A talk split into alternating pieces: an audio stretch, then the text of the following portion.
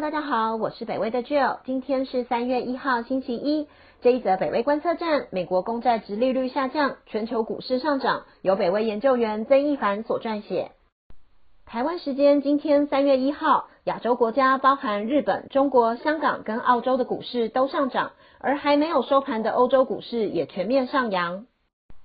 日经指数在上个礼拜五二月二十六号大跌了将近四个 percent 后，在今天拉回上涨二点四一 percent。中国上证指数在今天上涨一点二一 percent，而深圳指数则上涨二点四一二 percent。香港恒生指数上涨了一点六三 percent，而澳洲的 S M P A S X 两百指数也以一点七四 percent 的涨幅作收。现在台湾时间傍晚五点半。还在交易中的欧洲股市也出现全面涨幅，泛欧 STOXX 六百指数上涨一点七 percent 左右，而欧洲各国的主要指数也都大幅上涨。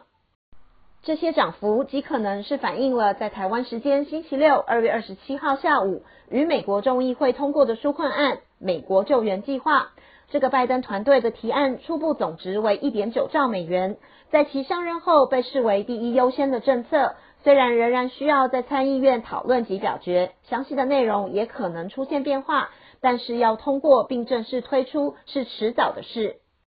除此之外，上周在美股市场造成通膨恐慌与大量抛售的美国公债值利率，在上个礼拜四二月二十五号达到了一点六 percent，是整年以来的高点。但是在周五二月二十六号以后便开始降低，到目前为止起伏于一点四 percent 上下。除此之外，美国疾病管制与预防中心 （CDC） 在美国时间周日无异议通过了 Johnson Johnson 招生公司的单剂疫苗紧急授权申请。这个疫苗将是全世界第一个单剂疫苗。虽然有效防疫性在美国国内只有七十二 percent，低于已经推出的 Pfizer 辉瑞和 Moderna 莫德纳疫苗，但是 Johnson Johnson 表示将尽快出货四百万剂。并计划在三月底以前提供两千万剂的疫苗。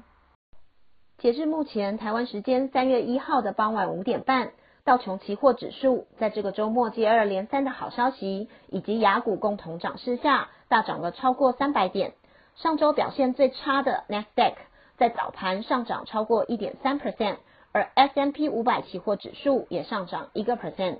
在这样一个周末过后，今晚的美股极可能一改上周的情势，值得投资人密切注意。